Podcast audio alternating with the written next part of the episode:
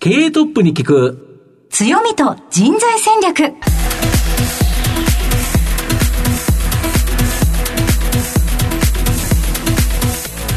毎度相場の福の神こと藤本信之です。アシスタントの飯村美希です。経営トップに聞く強みと人材戦略。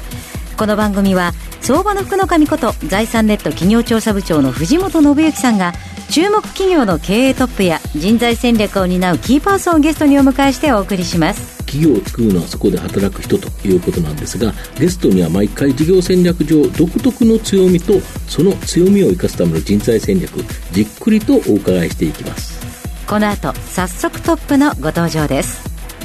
この番組は JAC リクルートメントの提供でお送りします。経営トップに聞く。強みと人材戦略経営トップに聞く強みと人材戦略本日のゲストをご紹介します。東証プライム上場、証券コード3964オークネット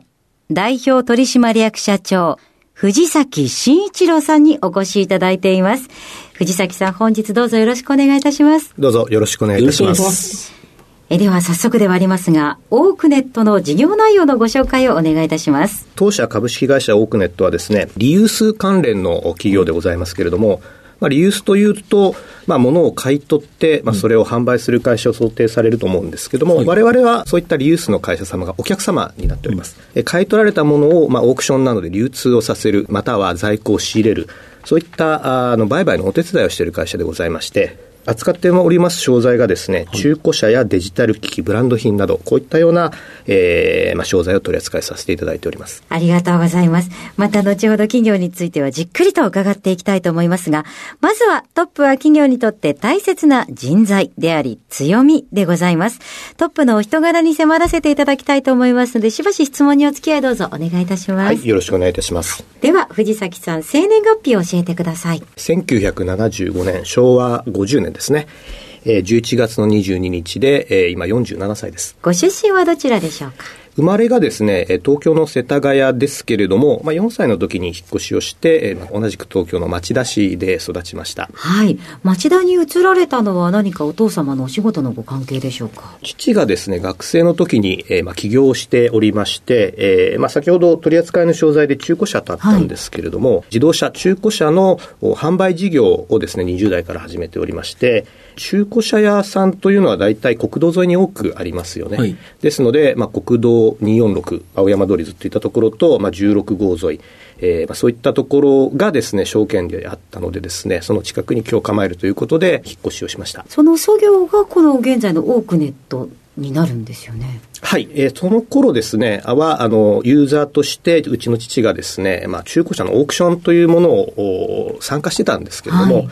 大体そのオークションというのがですね、山奥もしくは海沿いみたいな、割と偏僻なところに車を、まあ、1000台ぐらい集めなきゃいけませんので、土地が広いとい。うことですよね、はい。そういったところまで1時間、2時間かけて移動していて、まあ、それは面倒だよねということで、じゃあ自分が胴元になって、しかもちょうど中古のパソコンの、あのリユース事業もですね、まあ、新規事業で自分で始めていて、はい。お店もいくつか持ってたので、まあ、そういったあのパソコン通信みたいな興味を持って、はいはい。まあそういう通信を使えばオークションをオンラインでできるんじゃないかということを始めたというのが、今の現業オークネットの創業でございます。はい。藤崎さんは中学からもう全寮制の学校に通われていたということなんですけれども、はい。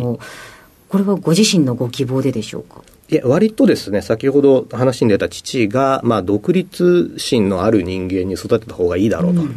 と思っていたようでですね、親元離れてどっか行った方がいいだろうということで、まあ、千葉県にある全寮制の学校に、いまあ、入れられたんですけれども、まあ、そこの学校が、あの、割と帰国子女の方なんかがあ集まっている学校でですね、国籍は日本人なんですけれども、いろんな地域で育った人間が多くてと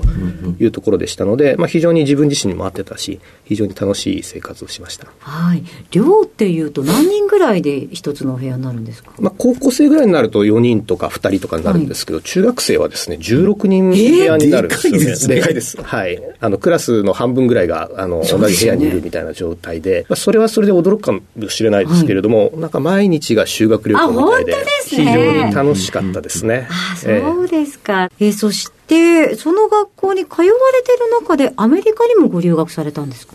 はい、そうですね。あの、少しお話した通り、あの、国際色の豊かな学校だったので、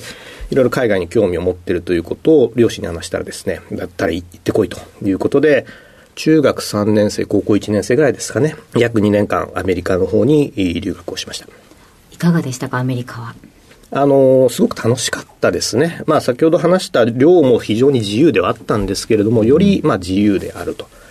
で、まあ、自分の思っていることをはっきり言ったりとか、まあ、相手の意見を尊重したりみたいな文化っていうのは非常に自分に合ってたと思いますので、そこは非常にまた、これも楽しい時間を過ごせたかなと思います。はい。その当時のオークネットというのは、どのような形だったのでしょうか？ちょうどですね、オークネットは創業して1年目、2年目、もう少しぐらいですかね。最初は、その、まあ、お客さんが集まらないと、まあ、市場ですので、あの、物が流通しないと流行らないんですけれども、あの、いろいろと営業活動をして、割と大手の、まあ、まとまったお客さんが入っていただいた頃だったと思いますので、ちょうど、あの、スタートが、良いスタートが切れて、まあ、事業としていいスタートが切れた頃だったと思います。はい。ずっとお父様がやられていたんでしょうか？えっ、ー、と、基本的には父がやっていたんですけども、父が、私が18歳、えー、1993年ですね、はい、あの、早くにちょっと亡くなってしまいまして、はい、で、まあ、その後ですね、まあ、家族の中で5人兄弟で、みんな自動車、中古車に関わる事業をやってたんですけれども、一番末の弟がですね、後を継ぎまして、えー、まあ、社長に就任をしたのが93年ですね。はい、はい、お父様の、えー、ご兄弟がということだったんですね。その当時は、あの、将来、えー、内崎さんは、こう、後を継ごうであった自分も自動車会社に行こうとか、そういった思いはあったんでしょうまあ、たまに父がですね、えー、まあ、経営は面白いぞみたいなことをよく言っていたのでですね、興味はあったんですけれども、まあ、その時はあまりそういったことは深く考えずに、まあ、自分の自由な好きなことをやって、はい、うまく、まあ、生計立てれればいいかなと思ってたのが、まあ、20歳ぐらいですかね、その時ですね。はいでは社会人のスタートはどちらになるのでしょうか？えー、っと社会人の最初は実はあの映画の配給会社に2年ほどいまして、はい、海外から映画の版権を買ってきて、うん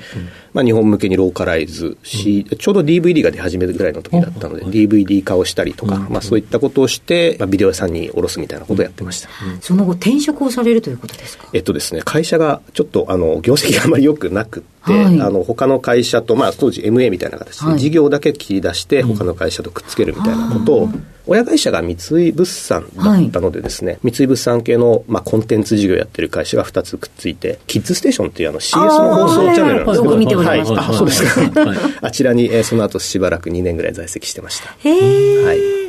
その後、このウォークネットとのご縁はどのような経緯になるのでしょうか？はい。えー、っと、そこの時はですね、まあ、あの、コンテンツ系の事業をやっていたんですけれども、うんまあ、そのおじ、当時のオークネット社長がですね、はい、まあ、そろそろちょっと戻ってきたらどうだということで、うん、まあ、その前に、ちょっと海外で勉強してきなさいよということでですね、はい、まあ、当時あの、ニュージーランドっていう国は、はい、実は走っている車ほとんど日本車なんですね、はい、自国でメーカー、自動車のメーカーを持っていないので、基本的にいくらでも輸入規制があまりなくてですね、日本の中古車がすごく走っていると。い。う関係でオークネットも子会社を持っていたのでですね、そのニュージーランドの、まあ、大学院で、まあ、ビジネススクールに通って、うん、えー、というのを29、30の時に行ってですね、それを卒業した後、子会社というか関連会社の方に入るようになりました。あ、最初は関連会社からのスタートになる。そうですね。あの、日本から海外に自動車、中古車を輸出するときっていうのは、いろいろ、あの、検査をしなければいけないんですけれども、はい、車の状態をチェックして、えーまあ、その国に適正かどうかっていうのをチェックしながら、その車の情報を集めると、うん、そういったような事業をですね、まあ、あの、もともとオークネットのその、ニュージーランドの子会社にいた社長があの独立して別会社を作ったので、はい、ちょっとそこを手伝うということで始めました、はい、そこはどのくらいお勤めだったんでしょう？1年半ぐらいですかね、はい、その後この本体っていう言い方になりますか？そのオークネットに来られてどのようなお仕事された？うそうですね。最初はですね、衛星通信を使って、はい、あの、オークションにあたってですね、あの、情報を配信してた時期がありまして、その、あの、通信インフラの部分をですね、担う子会社にまず入りまして、はい、そこで2年ほどいまして、で、その後はオークネットに、本社の方にですね、2011年ですね、に入社をいたしまして、まあ、経営企画を1年やって、その後、えーまあ、一番メインであります中古の自動車のオークション流通、こちらの事業をやる部署に移動しました。藤崎さんが社長になられたのはいつ頃でしょうか？私はですね、2020年ですね。はい。12月決算なのでですね、株主総会が3月だったんですけれども、ちょうどその時がですね、あの、新型コロナウイルスが流行り始めたタイミングで、うわっときたところですよね。はい株主総会、開催できるのかというようなタイミングだったので、はいはいはい人集まっちゃダメっていう話ですよねはい、はい。まあそういったタイミングにで、えーまあ社長に就任するという感じでしたね。ぜひその時社員の皆さんへの、えーかけたメッセージなどを教えていただければと思うんですが。まあ、うちの父が早く他界したんですけれども、まあ、癌だったので、5年ぐらいかけて、その前にですね、あの、自分の思いみたいなものを、まあ、再発をしたので、あの、もし再発したら命が危ないかもしれないということで、自分の人生をちょっと振り返るような本を書いてるんですね。そこの中の本にですね、人と人との縁をすごく大事にするべきだというような、あの、一文がありまして、そこの部分を引用しまして、まあ、尊縁という、あの、尊敬の尊に、縁、縁なんですけれども、はいその言葉を引用したメールをですね、えーまあ、全社に対して出したっていうのが一番最初のメッセージングでした。はい。会社の一番大切にしているところはそこだよっていうメッセージだったわけですね。はい、そうですね。はい。ありがとうございます。さて、藤崎さんの人となり皆さんにはどのように伝わりましたでしょうかこの後は組織の強みと人材戦略に迫っていきます。経営トップに聞く強みと人材戦略。今日のゲストは、東証プライム上場、証券コード3964オークネット代表取締役社長、藤崎慎一郎さんです。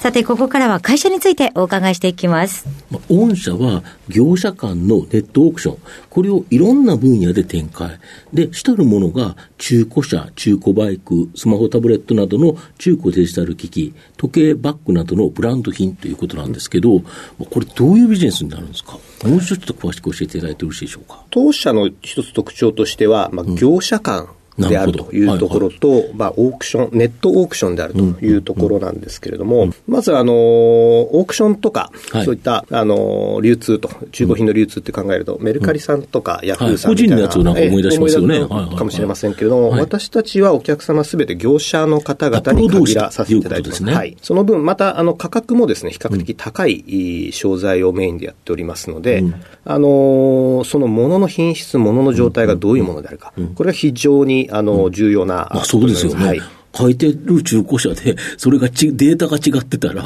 落としようがないですもんね。傷一つで5万円、10万円変わってくる世界ですので、うんうん必ず我々は、まあ、検査員であったりとか、そういったような人材を、まあ、自社で育成をしまして、はい自動車であれば現地に派遣をして、はいブランド品であれば一度倉庫に郵送いただいて、そこでしっかりとしたチェック。検品するとはい、検品と、まあ、情報化というのをしっかりさせていただいています。これが、まあ、業者間オークションというところの一つの特徴です。だから買う方は安心して買えるんですよね。あまさにそれが一番大事でですね、高いか安いかというよりも、お互いが納得できるかというのがですね、一番重要な。要はプロ同士だから、はいこの状態のこういう車だったらこれぐらいの値段だろうと、みんなが思ってる値段があると。ただそのデータが違ってたら困っちゃうよということですよね。まさにおっしゃる通りです、ね。だから、だからこそ逆に言うと、プロが必要と、御社のようなマーケットのプロが必要ということですか？はい。あの、仲介者もプロであるべきだというふうに考えています。で、これをいろんな分野で、最初は車からスタートしたんですよね。はい、そうです。なるほど。で、まあ、昔はですね、大量生産して消費して廃棄するっていうのが、まあそういう流れだったと思うんですけど、はい。最近そういうことではちょっとまずいんじゃないのと。やはり持続可能な世の中になっていくっていうところが、やはりこれ、御社にとっては追い風になるんですか？そうですね。あの、自動車であったりとか、あまあ、電子機器であるとですね、あの、まあ、下取りという制度があると思うんですね。うんうん。ありますよね。大体自動車、スマホ、一人一台、はい。はい。一つあれば十分だと思いますので。確かに、まあ、新しいものを購入した際というのは、今使っているものはいらなくなるので、下取りをすると。で、それをですね、ディーラーさんであったりとか、あの、販売店さんであっても、そこでしっかりか高く買い取ることによって、えーまあ、そこで改めて再販につなげるみたいなことっていうのは、こういった商材は今までも、このリユース、いわゆる二次流通、リユースっていうのをうまく、まあ、一次流通っていうんですかね、あの、一番最初に売るところとうまく融合させている、まあ、そういった商材っていうのはあるんですけれども、他の商材、割とそういったところは考えられていないという業種が多いというところなんですけれども、まあ、昨今、今おっしゃっていただいたようにですね、うんうん、えー、こういった、まあ、サステナブルな世の中、循環型、うん、そういったものを考えなければならないとなると、メーカーさんも作ってって売っておしまいといったことではまずいねというふうに思われるようになっていて、まあ、リユースもうまく絡めて、うん、えー、何か新しい事業をやりたいというお声がけをいただくことが非常に多くなりました、なるほど、今まで一時的に売るっていうのがメインの会社さん、はい、だけど二次流通も考えないと、やはりそれだけではという形になってきたという感じですか？売っておしまいっていうのが、まあ、社会的にそれだけじゃまずいよと言われるのもあるんですけれども、まあ、一方で当然、売っ、うん、まあ、経済活動というのも非常に重要ですので、はい、そこをマーケティング的な要素も含めて、えよりそれをプラスに使えないかとか、そういった2つ、3つの要素をですね、うん。まあ、うまくクリアできるようなソリューションをわれわれは最近提案するという事業を始めております。なるほど、この6月に新ミッションステートメント、マーケットデザインで価値をつなげる。まあ、これを制定されたんですが、はい、これがやはりその流れにいってるということですか？マーケットデザインっていう言葉が最近少し流行っているんですけれども、うんはいはいあの、2020年にオークションの理論を研究されている方がですね、ノーベル賞を取られてるんですね。あの、欲しいと思っている人に適切な価格で物をこうお渡しする、つなげるとい。ったものっていうのが、はい、まあ、いろいろなあのテクニックがあったりとか、うん、まあ、経済学的にいろいろな研究が進められていて、はい。まあ、そのあたりを総称してマーケットデザインという言葉が最近使われてるんですけれども、まあ、我々がまさに37年間、8年間やってきたことというのが、うん、まあ、あの、意図してたわけではないんですけれども、うん、まさにいろいろなマーケットをデザインしてきたんだなということを、もう改めて自分たちで持っておりまして、そこを、まあ、強みとして、いろいろな会社のサポート、コンサルティング、そういったことを提案しましたところですね、非常に受けが良くて、えここの部分は一つ、新しいビジネスの柱にしたいなというふうに思っています。なるほど。少し具体的な例でお話しできることってございますでしょうか？えー、まあ、いろいろな会社様と、まあ、NDA の関係とかもありますので、現在進行形のところは、言えないところですけれども、まあ、サービス化しているところで言いますと、あの、大阪の選手会さんという会社、ベルメゾンさんですね、はい、通販やってる会社さんですよね。はい、そちらの会社さんの、まあ、二次流通のお手伝いというのをさせていただいておりまして、はい、お家で眠っている洋服などをですね、うん、まあ、こちらから段ボールを発送させていただいて、うん、そちらに詰めていただいて、うん。えー、我々の方で二次流通、まあ、リユースとしてですね、買い取りをいたしますと。それは必ず、あの、基本的に捨てるのではなくて、うん、他にまだ使いたいと思っている方の手元に届けますよということをコミットしつつ、まあ、もちろんその中ににまだまだ価値のあるものございますので、うん。うん、そういったものはあの買い取る値段をつけさせていただいて、うん。まあ、ベルメゾンさんのポイントとしてお返しすると。なるほど、なるほど。そうするとですね、お客様なんか、あの、段ボールにこう洋服を入れるんですけれども、うんまあ、あの気持ちよく手放せて、すごく嬉しいですっていうのがお手紙をいただいたりとか、ブランド価値みたいなものしっかり上がりますし、ポイントももらえますので、じゃあまたベルメゾンで物を買おうかということで、お客さんがまた戻ってきてくれたりと、そういった意味で、あのまあ、SDGs 的なサステナブルな効果と、えまあ、そういったマーケティング的な効果、両方をうまく活用できるような、リユースを活用して、まあ、そういったような活動ができるということで、えまあ、大変ご評価いただいたという事例でございます。なるほど。これうまくやってますよね。はい。また、あの、うん、やはり若い世代っていうんですかね、うんうん、そういった方々の方がですね、うん、そういった、あの、環境貢献、はい、あの、そういったものに問題意識非常に高くてですね、ちょうど、あの、ベルメゾンさんのお客様が、うん、まあ、30代ぐらいの女性の方が非常に多いんですけれども、そうね、そういった方々のニーズとマッチをしているというのもあります。これから今の20代ぐらいの方も、まあ、これから成長されて、えーまあ、新しいお客さんになられると思うんですけれども、まあ、そういったニーズっていうのはこれからも広がっていくんじゃないかなというふうに思っています。なるほど、はいで、今後ですね、御社は人的資本経営、これに注力されるということなんですけど、この人的資本経営、どういうものになるんですか？我々としてはやはり人をどれだけ大事にできるかということを、まあ、本当に重要だなというふうに、最近身に染みて感じておりまして。はい、はいまあ、これまでというのはですね、まあ、オークションという仕組みを作って、まあ、いろいろな分野には広げてますけれども、そこのオークションの運営をどれだけしっかり回せるかというような、きっちりと物事をしっかり進めていくことができる、定型的な業務を進められる人材というのが、まあ、メインで求められていたんですけれども、まあ、今お話をしたようなですね、新しい業種に広げていったりとか、まあ、新しいお客様の、まあ、あの、コンサルティング的なことをやるとなると、まあ、比較的企画系というか、想像力っていう想像力というか、はい、まさにまさに、まあ、マーケットをデザインする力ですよね。そういったあの人材が求められるようになるとですね、うん、えー、まあ、もちろん、そういった素地のある方を入っていただくことも大事なんですけれども、会社の中の OJT であったりとか、ままあ、いろいろなところでの、えーまあ、そういった考え方とか、そういったところをしっかり学んで、えーまあ、自己成長ができる方そういった人が、まあ、会社の中にたくさんいた方が、まあ、明らかに会社の業績的にも寄与するだろうというふうに思っています。だから今いる人材をいかにブラッシュアップして、さらに、えー生産性が高く、想像力のあるところに育てていくかということですか？はい、そこも一つ大きなポイントだと思います結構。重要ですよね。はいちなみに今、御社は何人ぐらい働いてるんですか、御社社員の数ですね。はいえーとですね、連結ベースで860名ほど、おおります。なるほど。ざっくりと何人が何やってるんですか？えー、創業がですね、はい自動車でございますので、自動車が一番多くて、えー300名強。なるほど。2番目に大きいのがですね、ブランド品の事業でございまして、はいはいはいこちらが約150名。はい。で3番目がですね、まあ、実は、あの、利益的には一番大きいんですけれども、あー電子機器の流通、こちらは36名ででございます。なるほど。で、そういう人材、まあ、2つの、えー入ってくるルート、1つは新卒で入ってくるっていうのと、まあ、経験者採用という、はい。この2つがあるかと思うんですけど、例えば今年の4月って何人ぐらい新入社員入られたんですか？大体15名から20名ぐらい毎年、あの、新卒社員は取るようにしています。なるほど。大体中途社員も同じぐらいの数ですかね。なるほど。中途入社の場合、やはり何らかの経験とか、はい。スキルとか、こういうのがやっぱり重要となってくると思うんですけど、はい。まあ、新卒というところで言えば、やはり多くのやってるという会社に合うか合わないかっていうところあると思うんですけど、はい。例えば望む人物像のようなものございますでしょうか？なるほど。まあ、先ほど少しお話をしたマーケットをデザインできるようななるほど。企画系の、はい。えーそういったあ能力であったり、そういった意思がある、うー素地がある子はい、うん方にあの入社していただきたいなというふうに思っておりますけれども、まあ、入社後、まあ、新卒採用に関するプログラムで言いますとですね、まあ、もちろん今の現在の会社の仕事を理解すると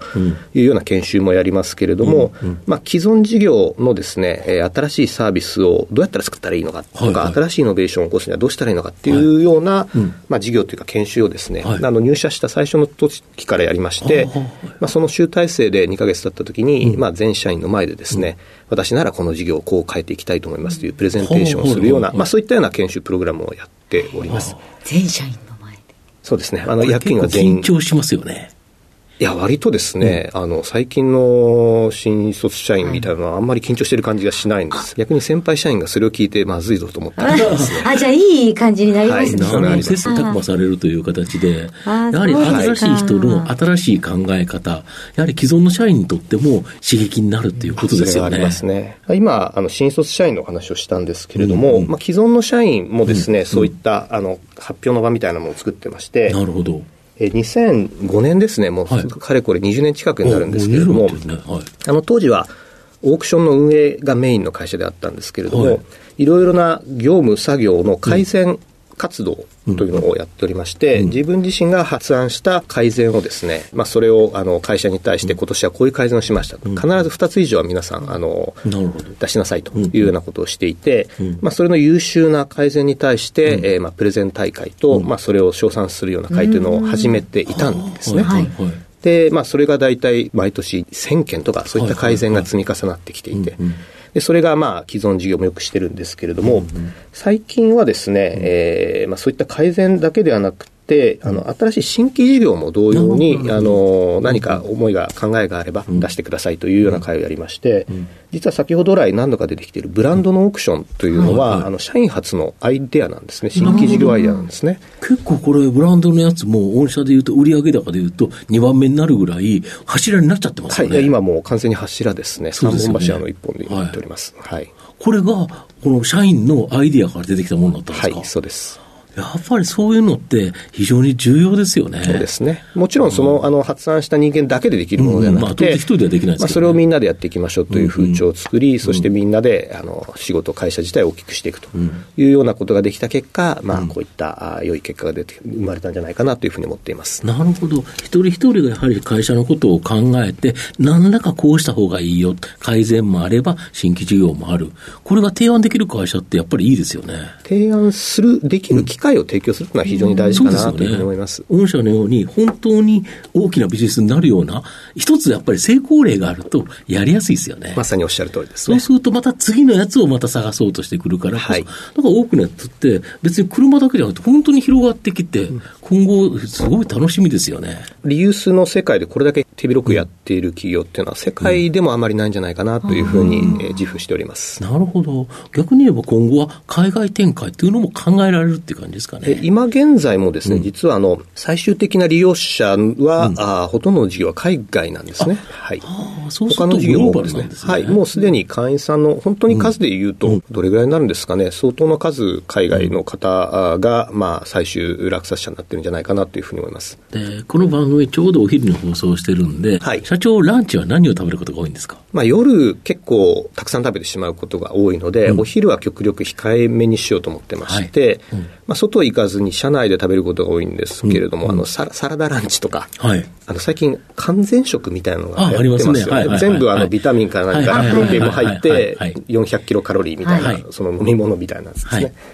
それで、あの、しのいでると いうことが非常に多いです。お昼はちょっとストイックな感じで過ごされてはい。まあ、たまにラーメンなんか食べちゃいますけれども。美味しいですよね。うん、はい。はい。では、藤本さん、最後の質問をお願いいたします。リスナーの皆さんにですね、何か書籍、本を一冊お勧めいただきたいんですが。先ほど、まあ、冒頭の方に出てきました私の父がまあ会社の創業者であったんですけれども、うん、まあ、自分の病気が再発することが分かったタイミングで、うん、まあ、自分の人生観みたいなものをですね、うん、本にまとめてます。はい。証券録、正しく見るあの記録の録というものでですね、はいうん、まあ、これ一般販売はしてないんですけれども、うん、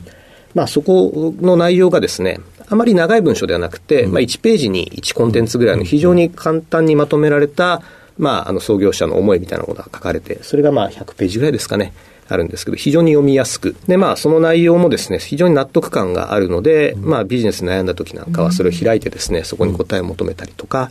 まあ、うちの社員にもですね、そういうの勉強会なんかもやってまして、入社の時には必ず配布をしてますので、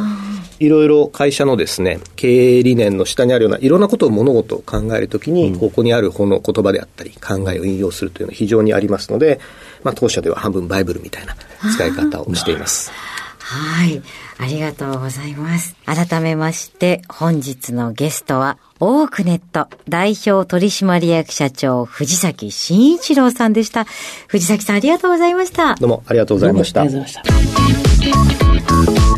経営トップに聞く強みと人材戦略東証プライム上場 JAC リクルートメントは世界11カ国に展開するグローバルな人材紹介会社です。スペシャリストや管理職の人材紹介を通じて長年にわたり多くの企業の成長に貢献した実績を持ちます。当社では役員、CFO、CIO、本部長、社外取締役などの経営幹部層の人材紹介に特化した専門部署 JAC エグゼクティブを構え、企業の経営課題解決を支援しています。経験豊富なコンサルタントが経営課題をヒアリングし、課題解決に導く人材をご紹介いたします。企業の経営改革を担う人材など、経営幹部の採用なら、東証プライム上場、証券コード2124、JAC リクルートメントにお任せください。お送りしてきました経営トップに聞く強みと人材戦略。そろそろお別れのお時間です。今日のゲストはオークネット代表取締役社長藤崎真一郎さんでした、えー、番組途中からしか聞けなかったという方も終了後ラジコのタイムフリーで一からお聞きいただけますのでぜひアクセスをお願いいたしますそれではここまでのお相手は相場の福の神財産ネット企業調査部長の藤本信之と飯村美希でお送りしました次回のこの時間まで。ほなまたお昼やで。経営トップに聞く強みと人材戦略。この番組は JAC リクルートメントの提供でお送りしました。